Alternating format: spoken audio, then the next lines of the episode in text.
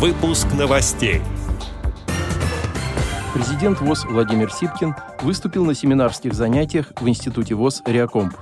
Члены Липецкой региональной организации ВОЗ оказывают гуманитарную помощь бойцам специальной военной операции.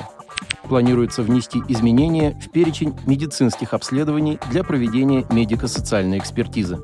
Теперь об этом подробнее. В студии Антон Агишев. Здравствуйте. С 29 января по 9 февраля этого года в Институте профессиональной реабилитации и подготовки персонала ВОЗ «Реакомп» проводится обучение по дополнительной профессиональной программе повышения квалификации «Социальная реабилитация». На курсах обучаются 15 слушателей из 15 местных организаций ВОЗ из разных регионов нашей страны. В программу включены базовые менеджерские навыки для руководителей подразделений организаций, методики взаимодействия местных организаций ВОЗ с органами государственной власти и местного самоуправления, способы содействия местных организаций в медико-социальной реабилитации инвалидов по зрению и другие важные аспекты работы председателей и секретарей организаций. 1 февраля состоялась встреча слушателей курсов с президентом ВОЗ Владимиром Сипкиным.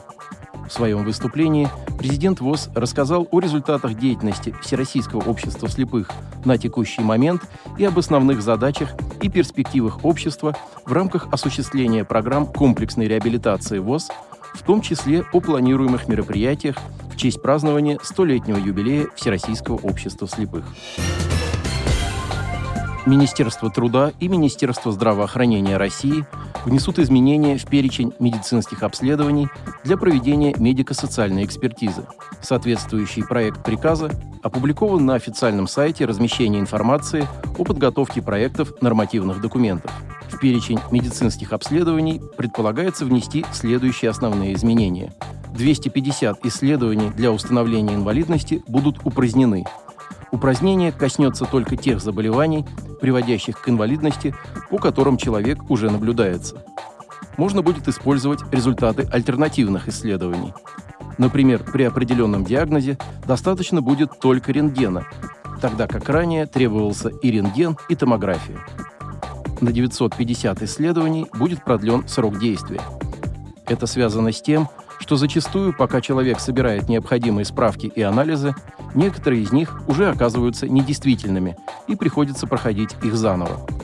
Рассмотрение документов на бюро медико-социальной экспертизы обычно проходит очень быстро, если есть все необходимые медицинские обследования.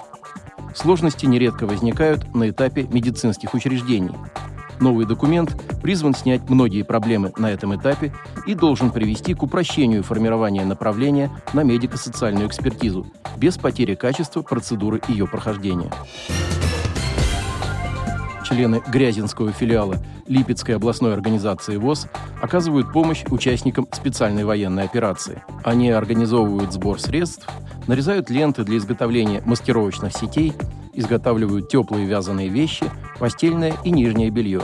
Гуманитарная помощь незамедлительно передается нашим бойцам, находящимся в зоне боевых действий СВО. Недавно Грязинский филиал получил благодарность от имени бойцов отдельного стрелкового батальона санитарной роты воинской части города Горловки. В благодарственном письме, в частности, говорится – Ваше благородство и сострадание пробуждают в нас веру в то, что независимо от трудностей мы сможем вместе преодолеть все испытания. Еще раз мы искренне благодарим вас за вашу помощь и поддержку. Пусть доброта и солидарность останутся нашим главным оружием в стремлении к мирному будущему. Отдел новостей «Радио ВОЗ» приглашает к сотрудничеству региональной организации. Наш адрес новости – собака радиовоз.ру. О новостях вам рассказал Антон Агишев. До встречи на «Радио ВОЗ».